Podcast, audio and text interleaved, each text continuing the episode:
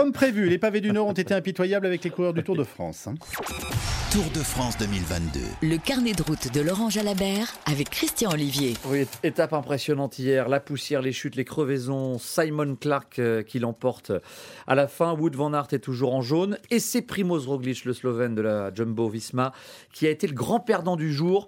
Il lâche deux minutes euh, au tenant du titre, Tadej Pogacar. Bonjour Christian Olivier. Bonjour à toutes et tous, Laurent Jalabert, bonjour. Bonjour. Hier, vous l'aviez anticipé, ce fut une étape euh, façon puzzle, mais au moment des comptes, il y a un rouleau compresseur. Et oui, ça a été difficile de retrouver les bons morceaux pour assembler le puzzle, mais au moment des comptes, effectivement, on s'est rendu compte que le, le coureur qui est passé au travers de tous les pièges, eh bien, c'est Tadej Pogacar, le jeune Slovène, qui avait préparé son affaire. Il est venu plusieurs fois reconnaître euh, les pavés, il avait fait le Tour des Flandres, il a voulu s'imprégner de ça. On sait aussi que c'est un garçon qui a fait du cyclocross, qui est très adroit sur son vélo. On le sait évidemment, c'est le grand favori de ce Tour de France, il a des jambes de feu, mais lui aussi pouvait être pris au piège euh, dans une étape comme celle-là.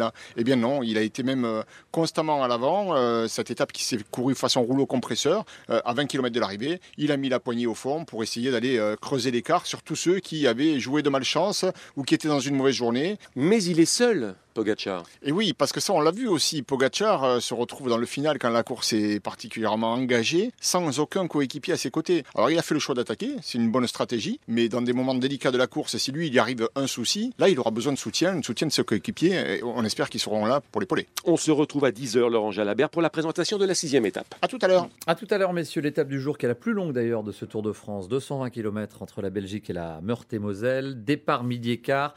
Et bien sûr, le Club Jalabert ce soir entre 18h30 et 19h.